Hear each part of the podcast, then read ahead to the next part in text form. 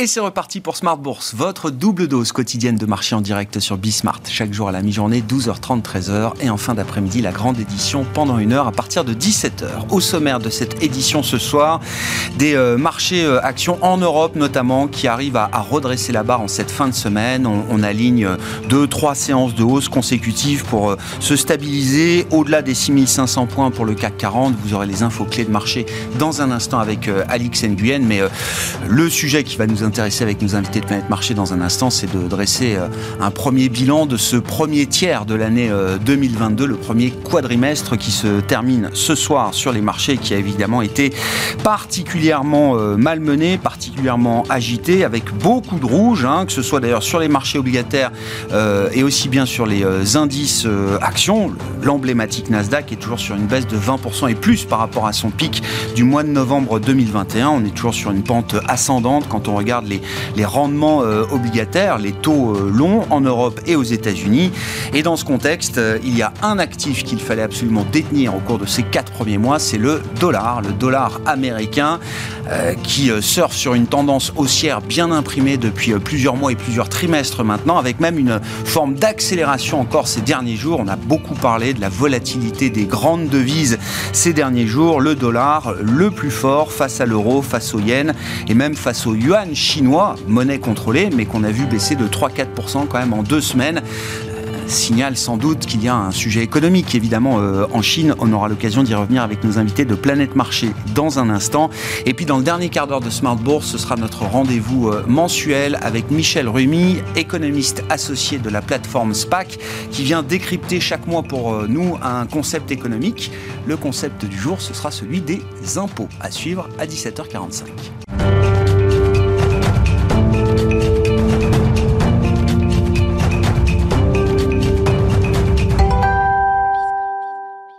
Et c'est une euh, fin de semaine un peu plus positive que le début de la semaine qui avait vu une baisse marquée sur les grands indices actions et, notamment en Europe. Les infos clés de cette dernière journée de bourse de la semaine avec Alix Nguyen.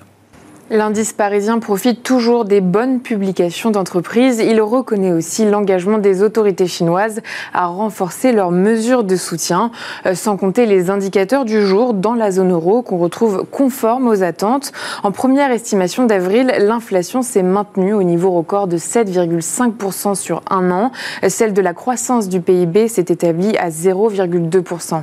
Wall Street entame la séance en baisse sous l'effet de résultats décevants de la part d'Amazon Intel, alors que les investisseurs évaluent de nouveaux chiffres sur l'inflation à quelques jours de la réunion de la Fed. Le mois dernier, l'indice Core PCE des dépenses de consommation personnelle s'est inscrit en hausse de 5,2% sur un an, là où le marché tablait sur une progression de 5,3%. Les revenus des ménages américains ont quant à eux augmenté de 0,5% et leurs dépenses d'1,1%, des chiffres occultés par la hausse record d'1,4% du coût du travail au trimestre. Sur le plan euh, des résultats américains, donc Intel chute après des prévisions décevantes faisant craindre un ralentissement de la demande des PC. Apple progresse en revanche, soutenu par des résultats records, et ce malgré euh, sa mise en garde quant au risque de tension sur les chaînes d'approvisionnement. À Paris, plus forte hausse du CAC, Airbus bondit après la prolongation pour deux d'un accord avec Safran et l'allemand MTU Aero Engines pour la fourniture de moteurs, accord qui devrait lui permettre de relever sa production. Saint-Gobain confirme s'attendre à une nouvelle progression de son résultat d'exploitation en 2022. Son titre est aussi dans le vert. Et puis Accor grimpe. Le groupe hôtelier se veut optimiste quant à la reprise de son activité. Au premier trimestre, ses revenus ont bondi grâce à la réouverture des frontières, mais aussi du fait du rebond de la demande de sa clientèle nationale. Lundi, les marchés sont fermés au Royaume-Uni, à Hong Kong et en Chine continentale. Le marché se concentrera sur les indices PMI d'activité du mois d'avril. Tendance, mon ami, chaque jour, deux fois par jour, les infos clés de marché résumées par Alix Nguyen à 12h30 et 17h dans Smart Bourse sur Bismart.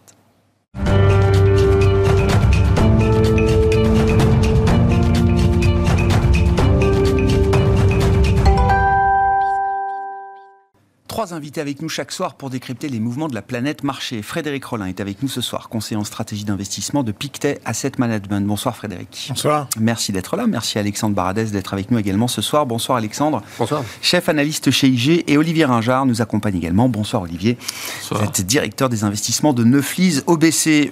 Question très ouverte hein, pour faire un, un, bilan de ce premier quadrimestre, comme je dis, ce premier tiers de l'année 2022. Il y a, il y a trois grosses tendances macro quand même qu'on peut observer euh, et sur lesquelles on peut revenir, euh, Alexandre. Euh, matières premières, des hausses de 30, 40, 50% pour des grosses matières premières, à commencer par le pétrole et, et l'énergie. les taux, bien sûr. On est quasiment allé chercher 3% sur le 10 ans américain, hein, si on donne un, symbole de la correction obligataire et de la remontée des taux à laquelle on assiste depuis plusieurs mois. Et puis en Europe aussi, hein, le mouvement a été spectaculaire. Et puis, bah, conséquence de tout ça, le dollar aussi sur le marché des devises, des grandes devises, on retrouve un niveau de volatilité euh, important, avec des mouvements de 1-2% par jour, parfois, sur des grandes parités de devises. Ouais. Le premier trimestre, c'est ça, c'est une espèce de grosse rotation entre la, le retour en grâce des, hard assets, des, matières premières, énergie, etc., déjà avant la, crise ukrainienne. Et puis finalement une partie plus financière, une partie plus tech aussi qui souffre de ça, parce que cette, cette envolée du prix des matières premières, ça lifte l'inflation, ça lifte le dollar, ça lifte les rendements, ça fait remonter les rendements réels aux États-Unis. Un thème du premier, euh, premier trimestre, peut-être un peu avril aussi, surtout avril d'ailleurs, c'est la remontée du, taux de 10 ans réel au-dessus de 0%. Donc cette érosion du, hein, du, de l'effet TINA qui fait qu'aujourd'hui on a un peu plus le choix finalement dans, ce qu'on peut, peut mettre dans les portefeuilles. Euh, et même la structure du marché européen, si on regarde depuis le début de l'année, c'est extrêmement éclaté, mais de manière très lisible. Hein. La partie la plus performante, pétrole, gaz, euh, ressources de base, la partie la moins performante, la tech, ouais. et puis au milieu, les valeurs refuges, les utilities, télécom et la santé qui restent au milieu de tout ça. Et les cycliques, ben, tout ce qui est tourisme, banque, etc., qui tentent un peu de rebondir depuis, depuis euh, allez, 2-3 jours. Mais, mais ça, oui, ce premier trimestre, ça a été le, cette grosse rotation. Alors, c'est vrai que sur le dollar, ce qu'on voit apparaître depuis quelques jours, ça ressemble quand même à une espèce de début, alors début ou fin, mais au moins en tout cas une phase de capitulation. Ça accélère vraiment fort. Quoi. Ouais, capitulation à la hausse, hein, c'est ça. On regarde l'indice voilà. dollar notamment. L'indice euh... dollar était déjà bien imprimé ah, ouais. des mois et des mois. Hein. Dès que la Fed, même avant que la Fed ne change de ton au quatrième trimestre l'année dernière, le marché jouait déjà le delta de, de, de, de performance par rapport à la zone euro, delta d'inflation qui s'est ensuite réduit. Euh, ça, ça tirait déjà beaucoup le dollar. Mmh. Et donc là, la phase accélérante, elle se fait quand même au moment où, sur l'inflation américaine, sur la partie cœur en tout cas de cette inflation, hors alimentation, hors énergie, ça commence, que ce soit la partie PC ou pas d'ailleurs, ça commence à plafonner un peu. Euh, donc c'est pour ça que moi je trouve que ça ressemble un peu de la capitulation parce que c'est pas trop le moment pour que le dollar accélère complètement. On peut dire oui, mais il y a toujours l'Ukraine, mais ça c'est déjà des choses qui sont dans les prix en mmh, fait, hein, que mmh. le marché joue négativement depuis mmh. quelques temps. Donc c'est, ça commence sur l'inflation à stagner un petit peu. Pas de quoi faire pivoter la Fed pour l'instant. On aura un bon exemple la semaine prochaine. Ah, pivoter, vous voulez dire dans l'autre sens Oui, pour commencer à ah, qu'elle redevienne un peu plus douce. Alors pas dans les actes, mais peut-être dans les dans les paroles pour commencer à imprimer des ouais, choses. Ouais. On va être très data dépendant. On tient bien compte, comme le PIB l'a montré, on va tenir compte des ralentissements liés euh, à, à des, des, facteurs euh, macroéconomiques mondiaux. Euh, c'est à ça qui va se jouer. Ça, à un moment donné, elle va, elle va devoir refaire son matelas de taux. Ça, c'est une évidence. Elle va devoir les monter un bon paquet de fois. Mais la rhétorique peut évoluer. On se souvient que c'est quand même la rhétorique de la Fed hein, au quatrième trimestre, avant qu'elle commence à bouger les taux. Cette rhétorique qui avait déjà fait bouger les marchés à la baisse, elle peut très bien dans un cycle de redressement de taux. Et ensuite, il y a les courbes qui vont se croiser, hein, c'est-à-dire les ralentissements économiques mondiaux, euh, les redressements de taux. Il faut qu'à un moment donné, il n'y ait pas d'effet ciseau pour, pour l'économie. Donc c'est là qu'elle pourrait commencer à bouger un petit peu. Et on pressent que ce moment euh, se rapproche? Non, Moi, je vais plutôt allez, deuxième semestre et plutôt euh, voilà, euh, ouais, troisième trimestre, plutôt fin du troisième trimestre. Quoi. Ouais. Bon, sur ces grandes tendances, euh, Frédéric, qui sont, encore une fois, qui ont été poussées à l'extrême quasiment jusqu'à présent. Alors, extrême, euh, peut-être que ce sera encore plus extrême demain, hein, je ne prends pas de pari euh, là-dessus, mais on est déjà allé sur des mouvements d'ampleur et de vitesse très importants. Moi, je crois que effectivement, si on reprend la hausse du dollar, c'est deux natures d'inflation assez différentes entre les États-Unis et l'Europe. Une inflation beaucoup plus installée aux États-Unis, beaucoup moins en Europe. Alors, donc il y a l'inflation cœur qui remonte, mais malgré tout, c'est essentiellement alimentation et énergie. Donc la Fed doit monter euh, ses taux, alors qu'en Europe, la BCE a largement le temps. Donc ça, c'est un premier point. C'est ça qui pousse le dollar, mais je serais assez d'accord.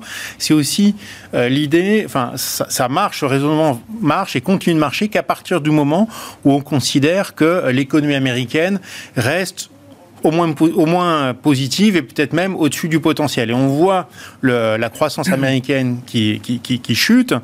Bon, si la croissance européenne chutait, je dirais, ben voilà, les taux sont déjà à moins 0,50. Bon, ça va pas changer grand-chose à la politique de la BCE, peut-être un petit peu, peut-être qu'elle pourra reprendre quelques achats, mais ça ne changera pas grand-chose. En revanche, si on a encore du ralentissement économique, ça risque de changer le discours de la Fed. Donc je pense que voilà, on achète le dollar aujourd'hui parce que le scénario principal, c'est de dire voilà, la croissance, elle va tenir, la Fed va pouvoir monter ses taux, donc on achète du dollar avec un risque quand même très fort de facture gazière euh, en Europe.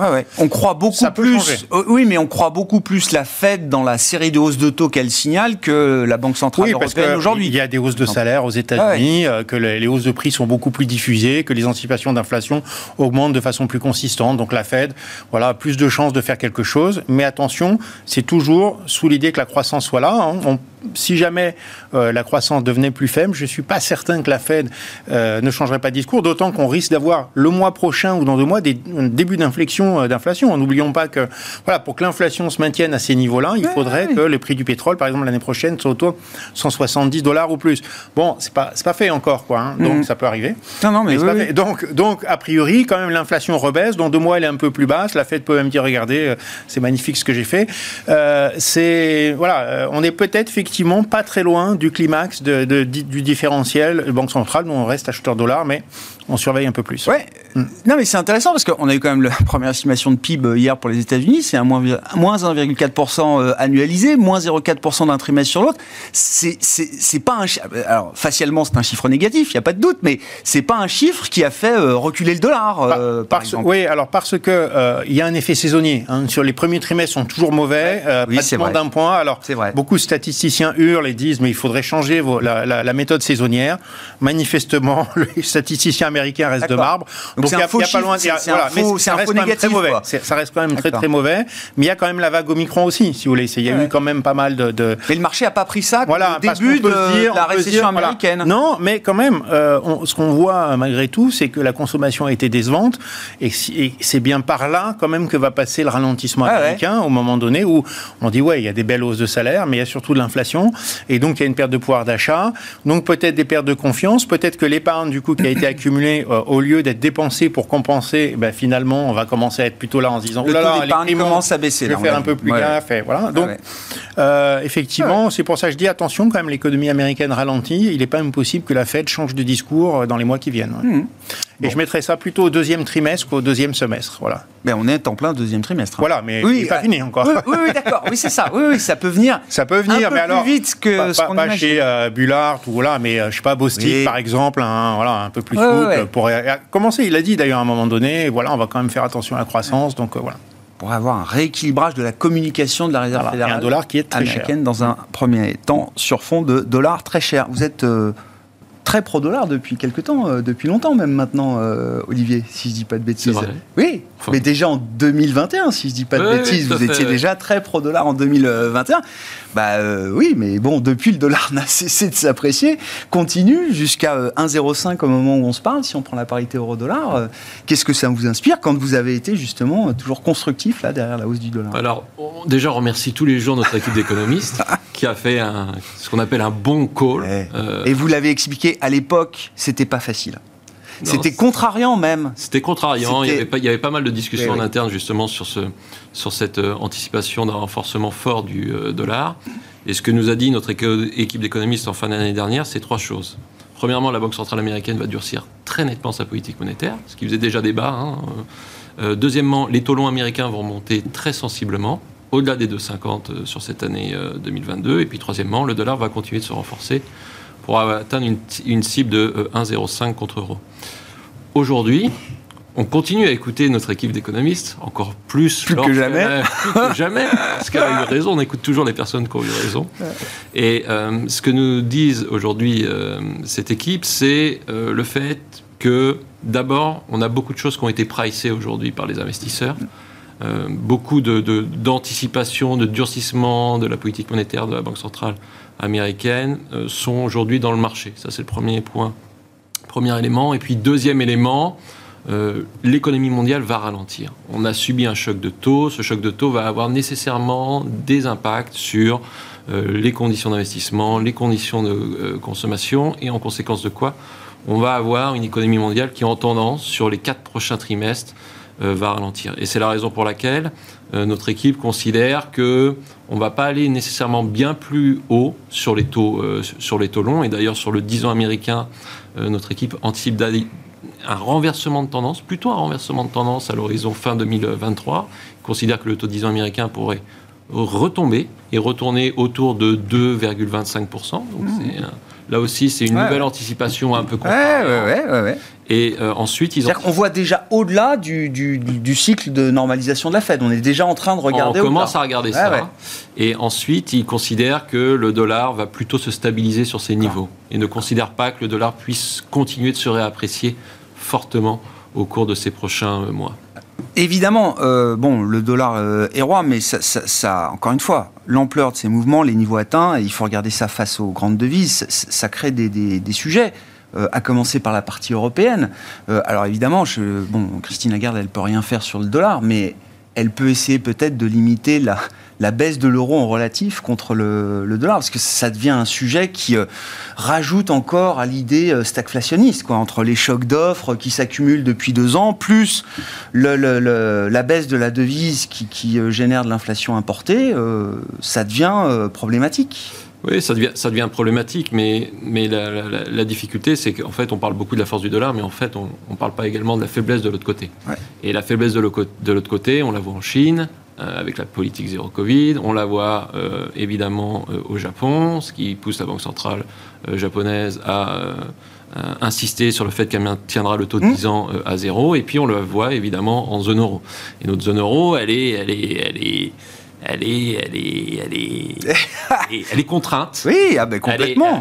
Elle est, contrainte et elle est contrainte par ce choc géopolitique majeur qui crée un choc d'offres très, très, très significatif. La question est de savoir si euh, la réponse doit venir des taux et si le relèvement des taux sera euh, suffisant pour euh, stabiliser évidemment l'euro. Et ça reste une question. Ça reste même une hausse du taux de dépôt un peu plus vite que ce qu'on imaginait, c'est pas sûr que ce soit suffisant. Ça reste une question parce que un choc, si vous ajoutez un choc d'offres, un choc de taux pour la zone euro, vous précipitez potentiellement euh, un ralentissement supplémentaire et pourquoi pas donc une récession de cette zone euro. Ce qui serait in fine une mauvaise chose pour la zone euro et potentiellement pour, euh, pour l'euro qui pourrait encore euh, s'affaiblir. Donc pour notre part, on considère que la Banque Centrale Européenne va relever ses taux sur l'année 2022, deux fois, deux fois 25 points de base, plutôt second semestre mais on n'imagine pas qu'elle puisse aller euh, bien au-delà en 2023 parce qu'elle doit continuer de préserver la croissance, parce que les États ont besoin de conditions de financement encore accommodantes avec des déficits assez ouverts, des niveaux de dette assez élevés mhm. et un effort de financement de guerre qui est assez important pour les trimestres à venir, vraisemblablement.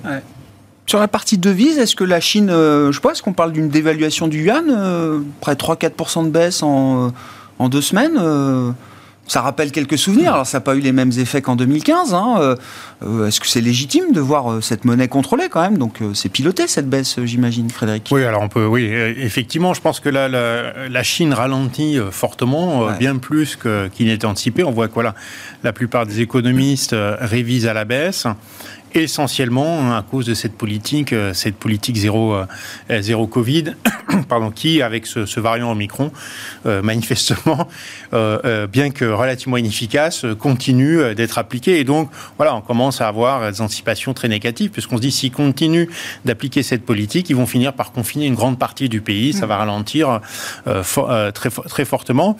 Donc, je crois que, voilà, ce à quoi on s'attend maintenant, c'est à des, des efforts majeurs de la part des autorités, autorités monétaires, qui, voilà, la, baisse euh, de la devise peut être, voilà, en, partie un, outil, la baisse des taux certainement, mais tout ça est très timide quand même. Hein. il y a eu, voilà, ce sont des petites baisses de taux. Il y a, manifestement aussi une volonté d'éviter que le crédit reparte euh, trop fort, et puis des efforts budgétaires, mais qui encore là euh, sont plutôt timides. On a, voilà, une reprise de la croissance des infrastructures, mais finalement sur des niveaux qui sont sur une moyenne historique. donc voilà, il y a, a d'un côté un un ralentissement économique assez fort qui peut aller plus loin à cause du Covid, et puis une attente de beaucoup d'investisseurs mmh. d'une politique adapté à cette, euh, à cette politique zéro Covid qui, pour l'instant, ne vient pas. On se souvient, on se souvient en 2020, il y a eu euh, des confinements, mais il y a eu des réponses extrêmement fortes de la part des, gouvernements et des autorités monétaires. C'est pas le cas en Chine. Donc, je pense qu'aujourd'hui, les investisseurs, bien voilà, personne n'a très envie d'aller euh, réinvestir sur le yuan pour l'instant, hein, parce qu'on se dit, ben voilà, ça ralentit oui. mais ça peut être un instrument. Et puis, peu de gens aussi ont envie de, de, revenir sur les actions chinoises malgré des, prix extrêmement côtés aujourd'hui. Est-ce que redonner un peu d'oxygène à l'économie euh, chinoise, ça passe par euh, mettre en pause, alors la prospérité commune, non, ça reste l'objectif euh, stratégique de long terme, mais mettre en pause la, la, face régulatoire de la prospérité commune, c'est-à-dire toutes ces attaques en termes de régulation qui ont lieu depuis plus d'un an maintenant mhm. contre bon, les grandes plateformes, les grandes plateformes technologiques, entre autres. Est-ce que ça, c'est quelque chose qui est mis en pause pour l'instant par euh, les autorités chinoises. enfin, la, grosse phase réglementaire est plutôt derrière nous. Maintenant, il y a, voilà, il y a des petites touches. Est-ce qu'ils vont revenir en arrière? Ça, on verra. Je pense que, voilà, à un moment donné, il va falloir que, voilà, maintenant que les choses sont à plat, qui donnent une direction un petit peu plus claire à, ces entreprises-là, euh, qui donnent aussi un soutien aux entreprises qui veulent préserver pour l'avenir. Mais ça, effectivement, c'est quelque chose qui, mhm. voilà, dont, on parle maintenant, mais qui n'est pas encore suffisamment inscrit dans le marbre. mais effectivement, ça va, ça va probablement euh, revenir euh, peut-être bientôt. Ça devrait être déjà revenu, je dirais. Du point de vue des marchés, en plus, on a eu des annonces. Bon, le Politburo était réuni, euh, promis évidemment encore beaucoup de soutien. Et puis à côté de ça, la presse chinoise rapportait qu'ils ils vont être en vacances quelques jours la semaine prochaine, hein, fête, du travail pendant quelques jours en, Chine.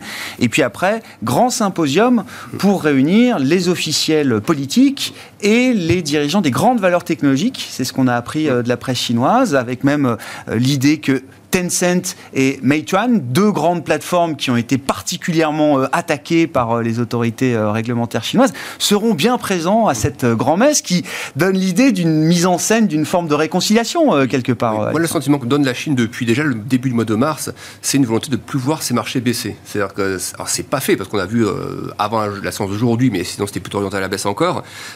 par, plusieurs déclarations, les, les premières déjà, c'est des premiers ministres et vice-premiers ministres qui se sont exprimés il y a quelques semaines de concert annonçant des baisses d'impôts pour les PME, par exemple. On sait dans certaines villes, c'est 80% du tissu. Donc, euh, il y a des choses assez concrètes qui, sont, qui ont été mises en place d'un point de vue fiscal, qui ont invité publiquement à acheter des actions chinoises. Ça, c'est des choses qu'on a entendues à un moment donné, euh, juste après la crise Covid, euh, pour signaler que voilà, c'est le moment de revenir. Et le marché s'était enflammé à ce moment-là. Donc, il y avait autre chose. Il y avait le soutien d'autres Europe, États-Unis qui a aussi catalysé tout ça. Mais c'est quand les messages politiques commencent à arriver. je ne sais plus sur Twitter qui disait ça, mais on, dit don't fight the Fed, mais don't, don't fight the Polity Bureau oui, c'est ça. les messages commencent à arriver, il faut commencer à se méfier un peu de la manière que dans l'autre sens. Quand on tapait sur la, c'est, ce gouvernement tapait sur la tech, extraordinairement dangereux de vouloir aller contre ça aussi. Mm. Euh, là, on sent bien qu'ils ne veulent plus trop y aller et ils mettent l'accent, euh, ça fait déjà deux fois qu'ils disent ça, qu'ils veulent éviter un, black swan en gros. Ils disent pas comme ça, c'est pas le terme black swan, mais ils veulent éviter un, accident. Mm. Et l'accident, tout le monde le sait, c'est la question de l'immobilier, c'est Evergrande. en gros, ils, vont s'assurer qu'il n'y ait pas un Lehman à la chinoise. Euh, et ça, c'est important parce que. On disait y a six mois. J'ai l'impression qu'on n'a pas avancé en fait de ce point de vue-là. Quand je disais tout à l'heure qu'il y a eu deux déclarations, c'était, j'ai un petit doute là-dessus, ou début avril, début mars, mais à ce moment-là, tout le, compartiment AID chinois, les obligations commencent à rebondir et les taux sont un petit peu détendus.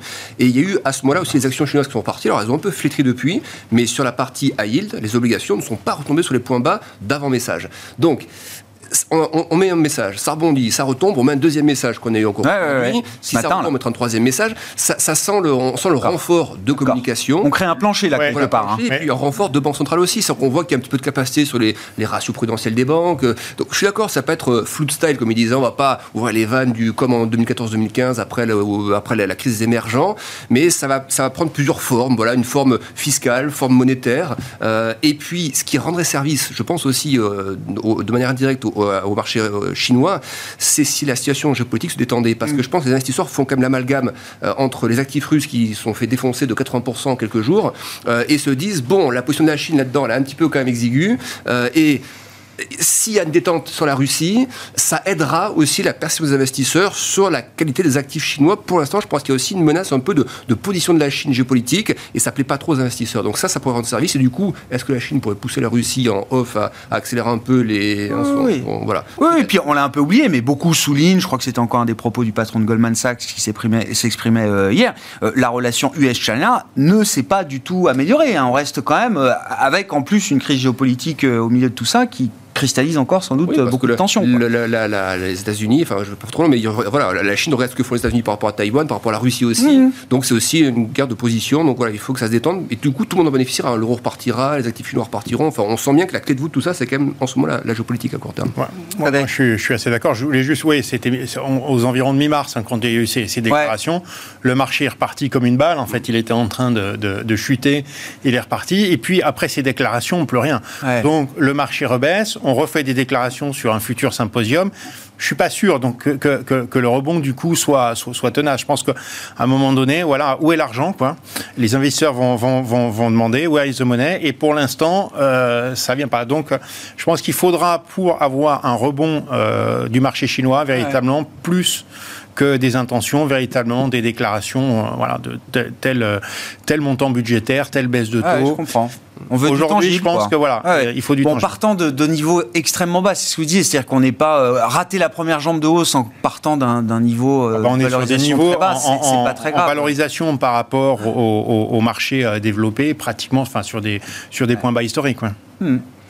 Sur la Chine, euh, la, vision que vous avez de l'économie et des marchés chinois, euh, il faut commencer à être sérieusement inquiet, voire à, je paniquer. S'il faut paniquer, il vaut toujours mieux paniquer en premier, j'en sais rien. Ou est-ce qu'on est déjà sur des niveaux euh, extrêmes, ne serait-ce qu'en termes de ralentissement économique qui laissent envisager qu'on puisse avoir un avenir un peu meilleur sur la deuxième partie de l'année, par exemple?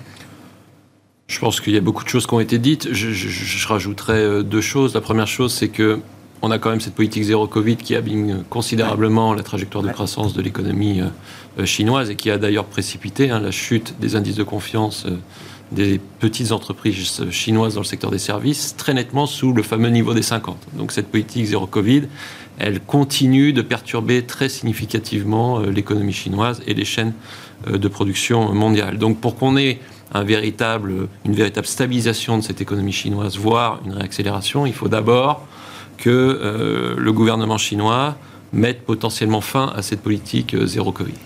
Ça, je pense que c'est le, le, point de départ. Vous pourrez relancer. Donc quoi? On assume que le virus se propage et puisse faire euh, des dégâts humains. Non, mais parce que moi, je ne comprends pas comment ils en sortent justement. Je ne suis pas à leur place, mais vous pouvez baisser les taux directeurs, faire du soutien budgétaire. si vous mettez des, en place des restrictions euh, des restrictions d'activité très significatives, ça ne sert à rien. C'est arroser du sable, quoi. Donc, ça, donc, donc il faut très probablement, pour que vous ayez un rebond significatif de l'économie chinoise, la fin de cette politique zéro Covid. Ça, c'est un point d'attention.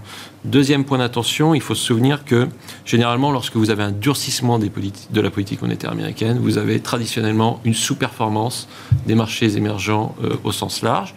Et on est en plein dans le durcissement de la politique monétaire euh, américaine qui se traduit par une sous-performance des marchés euh, émergents depuis un certain nombre de mois. Et là aussi, il faudrait donc une inflexion de la part de cette ah politique monétaire de la Banque centrale américaine pour qu'on ait une stabilisation des actifs émergents au sens, euh, au sens large et euh, une stabilisation en particulier euh, des, actifs, des actifs asiatiques. Hmm. Est-ce qu'on peut imaginer, tiens, pour aider le prochain pivot de la Fed, est-ce qu'on peut imaginer une, une baisse significative, je ne sais pas, du compartiment des matières premières, par exemple, pour je ne sais quelle raison d'ailleurs, mais quand on regarde les indices agrégés, vous regardez beaucoup le CRB, je crois, Alexandre, bon, on a, vu des niveaux là aussi très très importants, mais ça arrête de monter.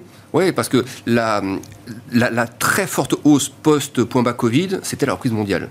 Et il y a quand même eu un, et là-dessus, certains politiques ont raison de le dire, il y a quand même eu une, suraccélération sur la dernière, la partie finale de, de, la hausse, qui est quand même de 25%. C'est le début de la crise en Ukraine, sur la moyenne des matières premières, sur les paniers de, de matières premières, c'est 25% quand même.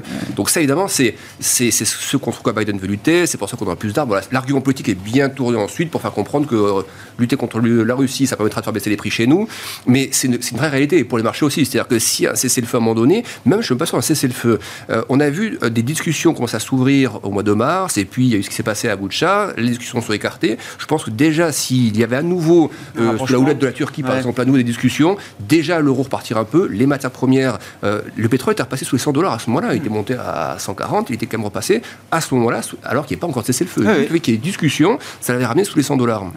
Ce que je comprends, mm. il en faut pas beaucoup, vous dites, vu les niveaux extrêmes qu'on a pu atteindre, euh, que ce soit sur la faiblesse de l'euro ou sur euh, la hausse des matières premières. Voilà. Il en faut pas.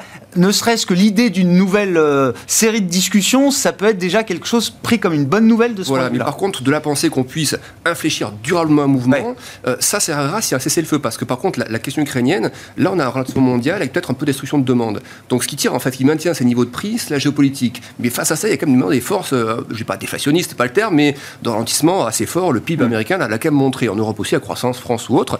Donc si vous lâchez cette, cet élément-là, il n'y a aucune raison que les... Alors oui, sur la durée, elles resteront plus cher que la moyenne des années qu'on a connues précédemment. Mais il y aura d'abord, je pense, un effet un peu un pullback quand assez, assez costaud qu'on verra sur des, euh, des métaux industriels, qu'on verra sur les matières premières agricoles aussi très probablement, euh, et qu'on verra sur, euh, bah, sur l'énergie. Hein, voilà. Le gaz, il est déjà pas mal retombé, mais il y a, il y a une la place pour qu'il aille plus bas, hein, et le pétrole aussi. Donc, euh, quand dis la place, c'est je verrais bien sur une annonce comme ça, un peu de cessez-le-feu ou de discussions qui reprennent. Je pense qu'on passer, on est à 100, 107, 108 actuellement. Je pense qu'on peut aller chercher la zone des 80, 85 dollars euh, dans les jours ou semaines qui suivraient. Le, euh, voilà, donc ça, ça reste comme un potentiel assez fort. Et là, tout partira avec. C'est-à-dire que les, les, taux US se stabiliseront, le dollar, ah ouais, je comprends, l'euro rebondira, on verra d'autres anti-rebonds sur les techs à ce moment-là. Enfin, vous voyez, ça va mmh. bien orchestré, les cycliques repartiront un peu. Voilà, c'est, on voit après comment ça va se dérouler et les émergents bénéficieront aussi de, de fait. Bon, et donc, il faudra se préparer à racheter le Nasdaq, euh, Exactement. Frédéric Non, mais, Exactement. Est-ce que déjà, non, mais vous allez me dire, mais est-ce que déjà les résultats publiés par euh, les GAFAM, les généraux du, du, Nasdaq, bon, il y a les réactions de marché, mais il y a aussi les résultats. Est-ce que ça donne envie quand même de se réintéresser ou de prévoir de se réintéresser à ce, ce, type de segment et, de, et cet indice en l'occurrence Alors, il y, a quelques valeurs qui ont, qui ont, des bons résultats, si vous voulez. C'est-à-dire que, voilà, on voit bien que maintenant, il y a, y a une grande différence entre, entre, entre des valeurs. Un Netflix qui va souffrir manifestement bah, de la réduction de pouvoir d'achat. Et c'est vrai que, bon, bah, quand on a déjà des programmes gratuits euh, et qu'on a du mal à joindre les deux bouts, aller payer euh, quelques dizaines de dollars pour un abonnement euh, supplémentaire, voilà, c'est peut-être une des premières choses qu'on qu'on va supprimer. En tout cas, c'est pas ce qu'on va rajouter plutôt à son euh, à son euh, à ses dépenses. Voilà. Et il y a d'autres euh, d'autres valeurs qui voilà qui continuent quand même d'avoir d'avoir une belle croissance. Donc, je pense voilà, il y a eu cet effet Covid qui a mené à mmh. beaucoup d'investisseurs à un enthousiasme. Maintenant, ben, on est en train de faire le tri entre les, les meilleures et les moins bonnes valeurs. Et puis, dans l'ensemble quand même, beaucoup de valeurs de croissance qui ont beaucoup souffert aussi de, taux plutôt élevés. Et nous aussi, on est un petit peu de cet avis, c'est-à-dire que voilà, on a quand même une croissance économique qui ralentit fortement. Je voyais beaucoup d'indicateurs aujourd'hui avancés qui sont pas bons. Hein. Euh, vous regardez la confiance des consommateurs aujourd'hui, vous la comparez aux ventes de détail, ça suit assez bien sur l'historique. Et puis là, la confiance est effondrée, les ventes de détail se tiennent encore bien. Attention, euh, quand on regarde par exemple l'immobilier américain, la hausse des taux euh, des mortgages, au-dessus de 5% sur le 30 ans, 5% par an, c'est quand même beaucoup, euh, eh bien, euh, entraîne une difficulté à l'achat qui n'est pas encore répercutée aujourd'hui sur l'activité. On voit les demandes d'application, enfin de mortgage, qui sont en train de baisser quand même semaine après semaine. Voilà, des, des, des, valeurs du Nasdaq qui sont extrêmement décotées, je ne dis pas qu'il faut les acheter toutes, hein, mais qui sont extrêmement décotées. Vous avez des PE, enfin des valorisations voilà, d'Alphabet, alors de Netflix certes, et puis de Facebook, par exemple, enfin Meta, euh, qui sont en dessous aujourd'hui des, euh, des valorisations des services aux collectivités locales. C'est-à-dire vraiment, il n'y a plus beaucoup de croissance qui est, qui est pricée dedans. Euh, des taux qui pourraient baisser, je pense que oui, on peut commencer à s'intéresser de façon, je dirais, choisie à des valeurs, euh, à des valeurs de ce monde-là. C'est ce qu'on en parlait à, la mi-journée, mais c'est vrai que les, valeurs leaders, les, quelques leaders encore sur le marché américain, c'est des boîtes comme Costco, comme euh, Coca, comme Kraft, euh, comme Colgate Palmolive, comme Marriott également, pour citer quelques marques on les avait un peu oubliées. Hein. Et, non mais on savait même plus qu'elles existaient. Et, vous dites surtout, en termes de valorisation de PE aujourd'hui, c'est des boîtes qui se payent plus cher que certaines valeurs patrimoniales de la tech, quoi. Voilà. Alors que beaucoup de ces valeurs-là ont encore quand même beaucoup de croissance à attendre. Donc euh, attention, euh, voilà, il y a peut-être aussi un effet surachat sur ces, euh, sur, sur ces valeurs-là, ensuite une forme de capitulation qui peut encore euh, venir. Il y a eu beaucoup de, j'ai vu beaucoup de rachats dans les ETF euh, ah américains. Ah oui. c'est ah la première fois depuis 2019. Ah hein. Donc voilà, il n'y avait même pas eu ça en, en, 2020. Quand vous regardez les, les enquêtes auprès des investisseurs particuliers, on est au plus bas euh, en termes d'optimistes depuis euh, plus d'une décennie. Donc vous voyez, euh, il y a vraiment aujourd'hui énormément de pessimistes et je pense que ces valeurs technologiques, alors pas pas forcément toutes, mais beaucoup de ces valeurs technologiques en souffrent. Et si on a à la fois une stabilisation des taux américains, un ralentissement de la croissance et que ces valeurs sont encore capables euh, de montrer qu'elles, elles ont de la croissance, je pense que ça peut devenir intéressant. Peut-être pas tout de suite, parce que voilà, mhm. il faut laisser faire la tendance, mais euh, pour un investisseur long terme, ça peut être intéressant, je pense. Oui, c'est ça, pour un profil patrimonial, euh, investi sur long terme. non, mais historiquement, quelles que soient les, conditions et l'environnement global, le Nasdaq à moins 20% et plus, c'est normalement, c'est, on réfléchit pas, euh, Olivier, non? On réfléchit, on réfléchit toujours. On réfléchit toujours. Dès lors qu'on, investit, on réfchit toujours. Non, je pense que la, difficulté aujourd'hui pour la classe d'actifs actions et en particulier pour les valeurs de croissance et le Nasdaq, ce sont deux éléments la politique monétaire américaine et le ralentissement euh, de l'économie mondiale et en particulier de l'économie américaine. Sur la politique monétaire américaine, l'inflexion de cette politique monétaire américaine, elle est peut-être pas pour demain, même si euh, euh, la Banque centrale américaine nous annoncera la semaine prochaine qu'elle n'augmentera que de 50 points de base euh, son taux directeur. Ça générera peut-être un rebond de court terme de ces valeurs de croissance parce que certains investisseurs craignaient 75 points de base. On aura toujours ce refrain des banquiers centraux américains nous indiquant qu'ils souhaitent continuer de durcir leur politique monétaire parce qu'ils sont moins sensibles aux conditions de financement. Mm. Ils ont même besoin de durcir les conditions de financement mm. pour que cette économie américaine ralentisse euh, effectivement. Et puis du côté euh, du ralentissement, comme il a été euh, relevé, on a quelques facteurs de faiblesse, de signaux d'attention pour que ces signaux d'attention euh, euh, disparaissent, au moins temporairement.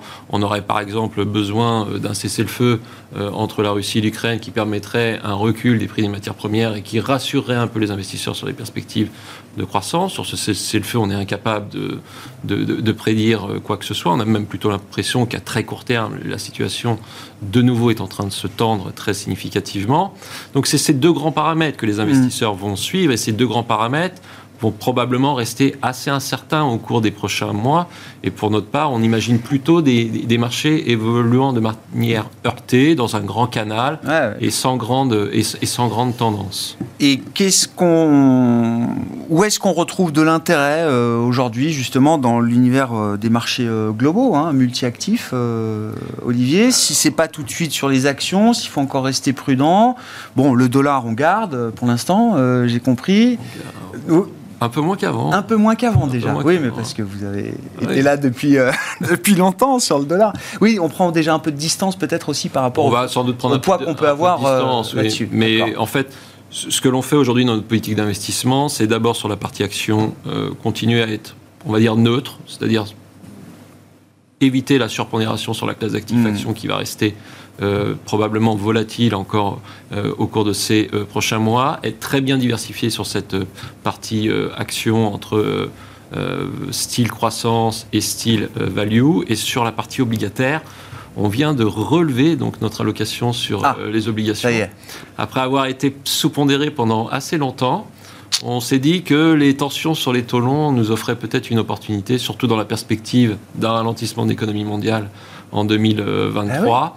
Et donc, on est en train de remonter notre pondération sur la classe d'actifs obligataires et en particulier sur les obligations d'État, ah tout en restant encore un peu sous-pondéré. Mais oui, je comprends. Voilà. mais c'est le premier mouvement qui amène au chapitre suivant, euh, si je C'est un premier mouvement et on va voir quel est le chapitre eh suivant. Mais... oui, oui, ah c'est un premier, c'est un premier pas, oui, effectivement. C'est vrai que c'est les seuls investisseurs que je, je, vois redevenir un peu constructifs, c'est ceux qui sont sur l'obligataire. Ils retrouvent là un peu des points d'entrée. Ah oui. Oui, ouais, vous confirmez Oui, nous aussi, oui, nous on était plutôt prudents. Là, on, on, remonte nos allocations sur l'obligataire. On, est moins à l'écart, quoi. Voilà, on est moins à l'écart. On était très à l'écart des marchés du crédit. avec l'écartement des spreads, on revient progressivement sur les marchés euh, du crédit, assez doucement. Donc, mais, oui, aujourd'hui, il y a quand même du rendement, quoi, hein, sur, euh, sur, euh, sur, les marchés, sur les marchés obligataires. Même s'il faut affronter une phase de, de, de, de ralentissement économique. Oui, c'est un ralentissement économique, même une récession courte, voilà, ça, ça, ça, ça, ira. Euh, en revanche, sur les actions, nous on reste quand même euh, euh, plutôt prudent, hein, surtout sur les actions américaines. Et puis, voilà, on a été pendant une courte période plutôt positif sur les actions chinoises, mmh.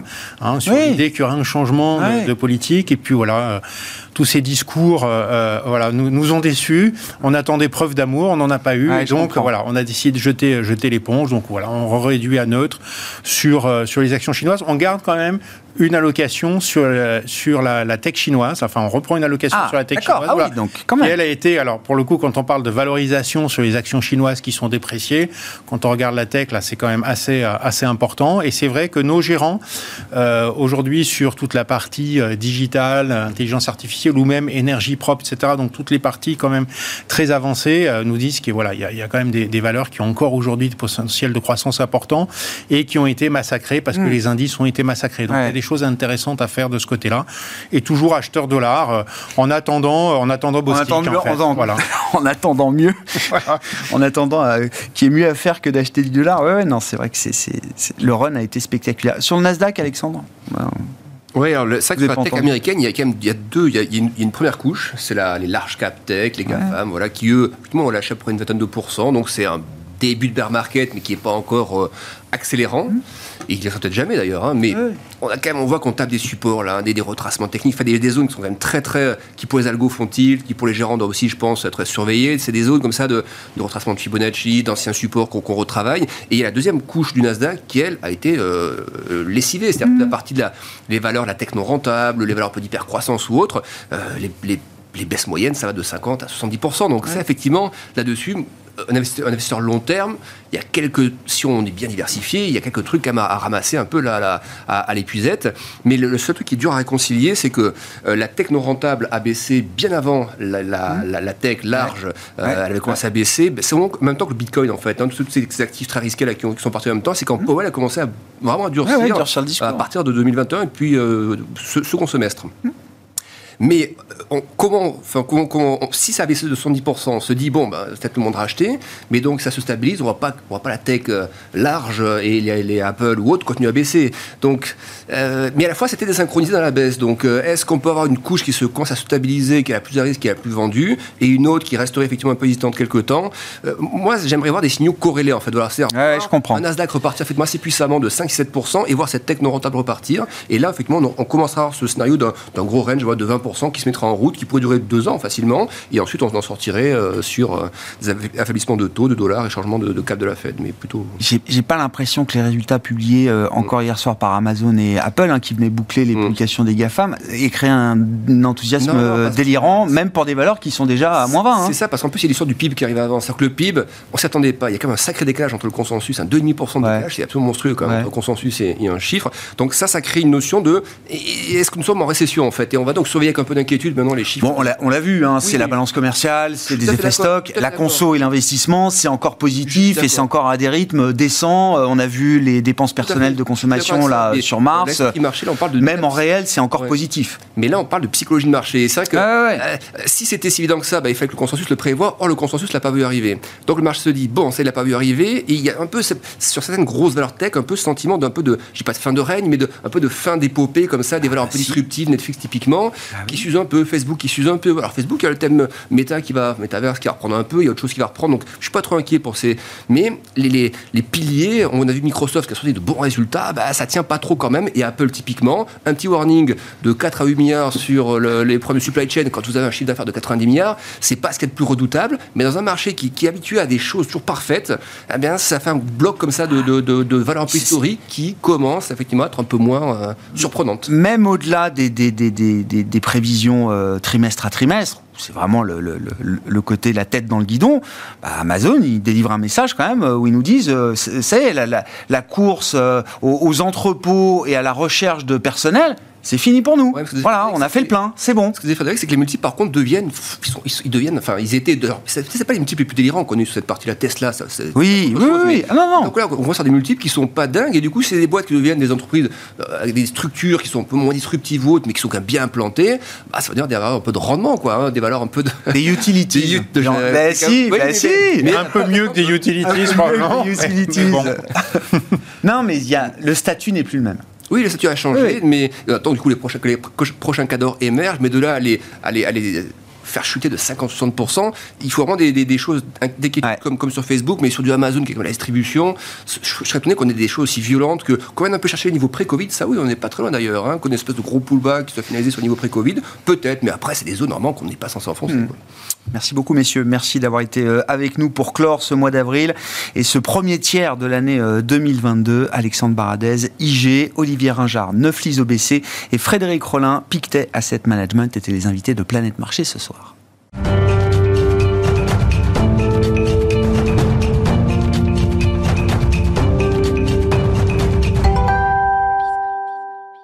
Le dernier quart d'heure de Smart chaque soir, c'est le quart d'heure thématique et une fois par mois, nous avons rendez-vous avec les équipes de SPAC. SPAC, qui est une euh, plateforme euh, digitale, bien sûr, qui vise à, démocratiser l'accès à l'information euh, économique et, macroéconomique. Et une fois par mois, l'économiste Michel Rumi, associé de SPAC, est avec nous en plateau pour un, décryptage économique. Michel, bonsoir. Bonsoir. On a choisi un, un concept d'actualité et qui va nous permettre d'ailleurs de ne pas oublier de déclarer nos revenus 2021. On est rentré dans la période des déclarations de revenus, euh, Michel.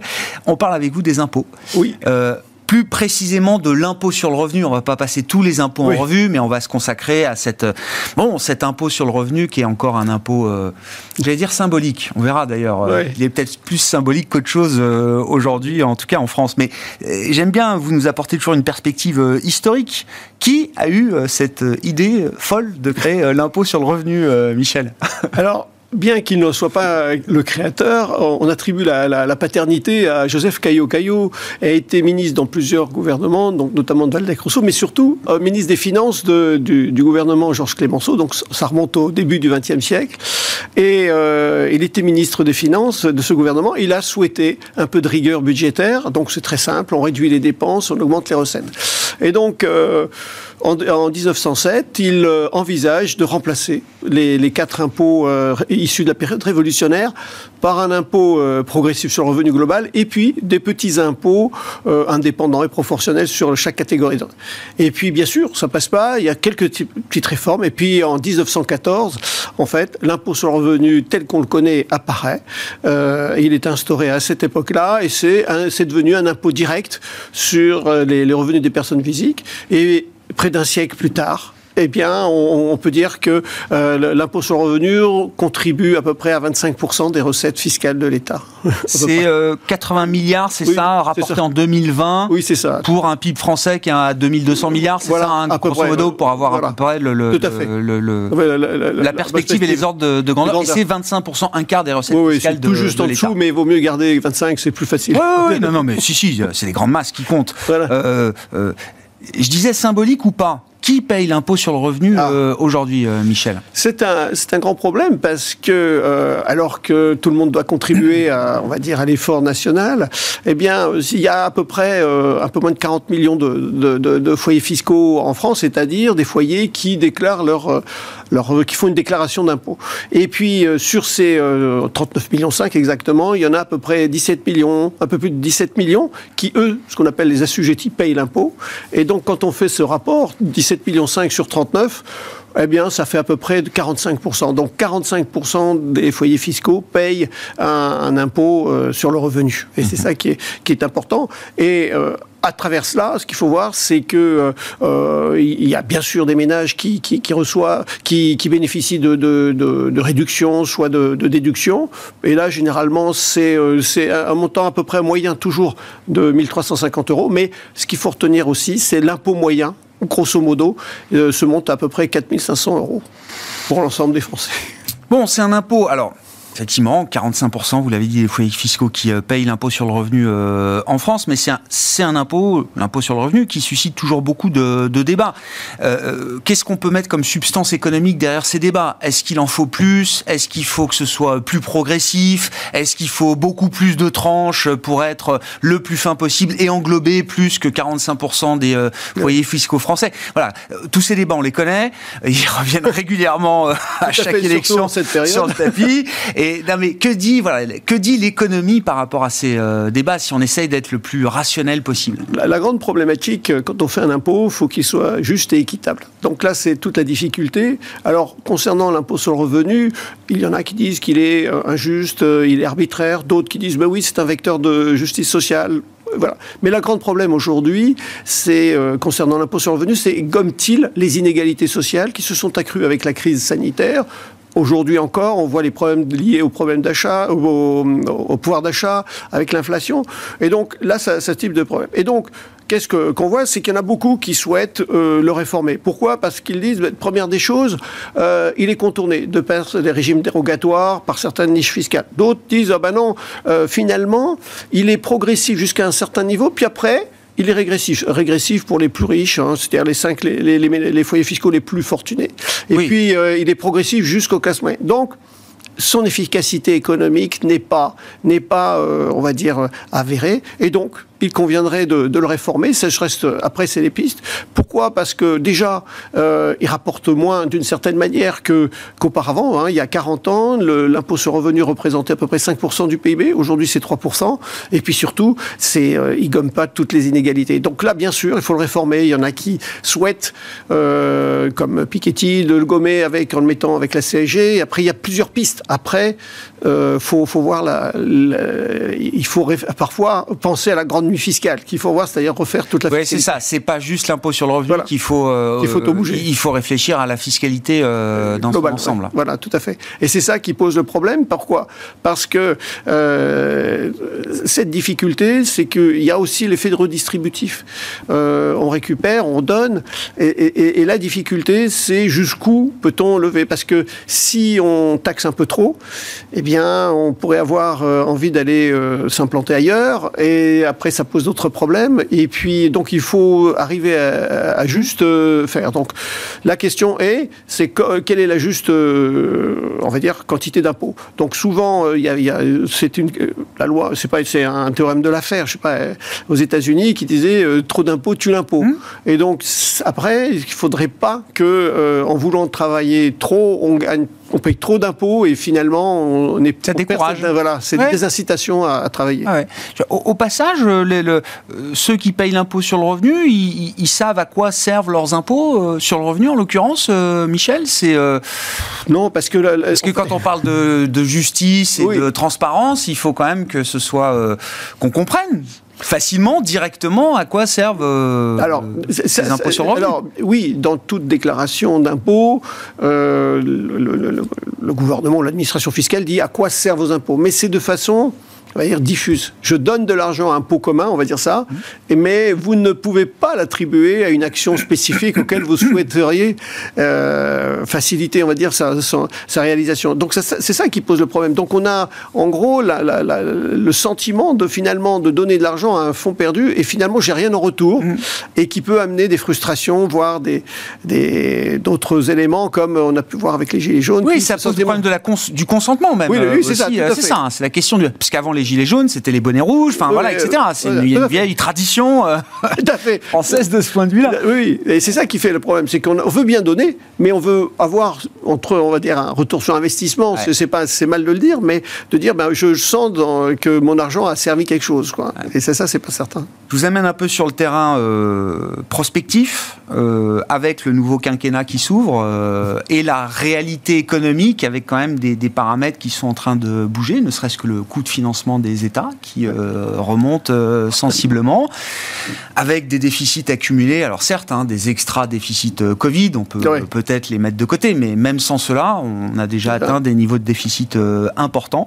Est-ce que le nouveau quinquennat qui démarre sera celui de la hausse des impôts? On a beaucoup entendu parler du whatever it takes global, le quoi qu'il en coûte, on sera toujours là s'il faut, etc. on va baisser les impôts, etc. Bon, Est-ce que la réalité économique, à un moment, sur les prochaines années, se ah. rappellera à nous? Alors, il y a plusieurs paramètres à présenter.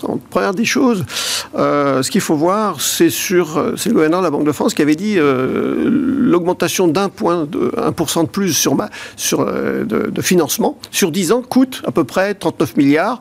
C'est le doublement du, budget de la santé. Donc, euh, il faut faire attention à ça.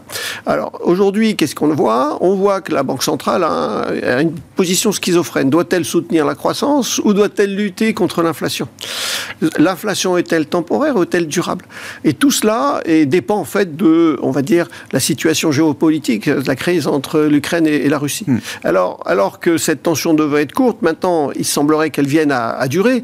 Donc, cette inflation risque de durer. Donc, et c'est là où on rentre vers des terres inconnues, où est-ce que la, Banque centrale va-t-elle agir contre l'inflation pour remonter? Alors, c'est là où, voilà le contexte général. En même temps, ce qu'il faut voir, c'est que le programme de M. Macron, grosso modo, euh, fera à peu près 50 milliards de dépenses sur 5 ans, à quelque chose près là-dessus. Donc, bien sûr, ce qu'il faut voir, on pourrait dire, bah oui, mais on a la recette. Mais simplement, aujourd'hui, la dynamique de 2021, eh bien, elle va s'essouffler parce que euh, il y a des tensions, il y a l'inflation, il y a tout cela. Et donc, c'est là où se pose la question de savoir si l'État va pouvoir financer en haut s'endetter. Mmh. Et c'est là la, grande difficulté parce que euh, trop s'endetter, c'est euh, se ligoter un peu les, marges de manœuvre. Donc, d'un certain côté, il serait bien de s'endetter, mais on va dire pour un, un inclusif. C'est-à-dire. On va à nouveau penser au service de la dette euh, qu'il faudra payer. Euh, voilà. Il faut bien se rendre compte que, par exemple, en 2013 et euh, entre 2013 et aujourd'hui, on est passé de 55 milliards à 38 milliards. 38 milliards, c'est à peu près 70% du budget de l'armée. Mmh. Donc, je veux dire, ça, ça va coûter, sans compter qu'aujourd'hui, dans un contexte inflationniste, les, les, les, investisseurs sont très attirés par les produits indexés sur l'inflation. Donc, des OATI, notamment. Et ça fait, il faut voir qu'à peu près les OATI, je crois que c'est 15% de la dette française. Donc, euh, ça, euh, même si l'inflation, même si euh, ça, fait cher à la fin, et donc on a eu, on va dire, une période un peu très belle, mais aujourd'hui, il faudra on va dire, s'endetter pour que ça soit une bonne dette, parce que ça doit être un générateur de, croissance, ne pas la dépenser, et puis en même temps être inclusif, parce qu'il ne faut pas oublier que euh, on va vers la transition euh, écologique, donc il doit être euh, la recette, mais surtout aussi gommer les inégalités, parce que, du moins, pas gommer, mais au moins les réduire, dans la mesure où il y a quand même des tensions sociales importantes. Hmm. Merci beaucoup, euh, Michel. Merci euh, d'être venu euh, nous éclairer sur ce concept. C'est plus qu'un concept, c'est une réalité. L'impôt sur le revenu, surtout en ce moment, déclaration de revenus bah, jusqu'à jusqu'à mi-fin juin, ça dépend des départements. Hein, oui, ça, chacun a sa date, sa date d'échéance. Mais en tout cas, c'est maintenant. Voilà, si vous avez une heure ou deux ce week-end, pensez-y. Merci beaucoup, Michel. Michel Remy qui était avec nous une fois par mois pour décrypter un concept macroéconomique dans Smart Bourse. Michel qui est économiste associé de SPAC, invité donc de ce dernier dernier quart d'heure ce soir. Voilà pour euh, cette édition. Très bon week-end. Euh, Smart Bourse sera de retour bien sûr lundi à 12h30 en direct sur Bismart.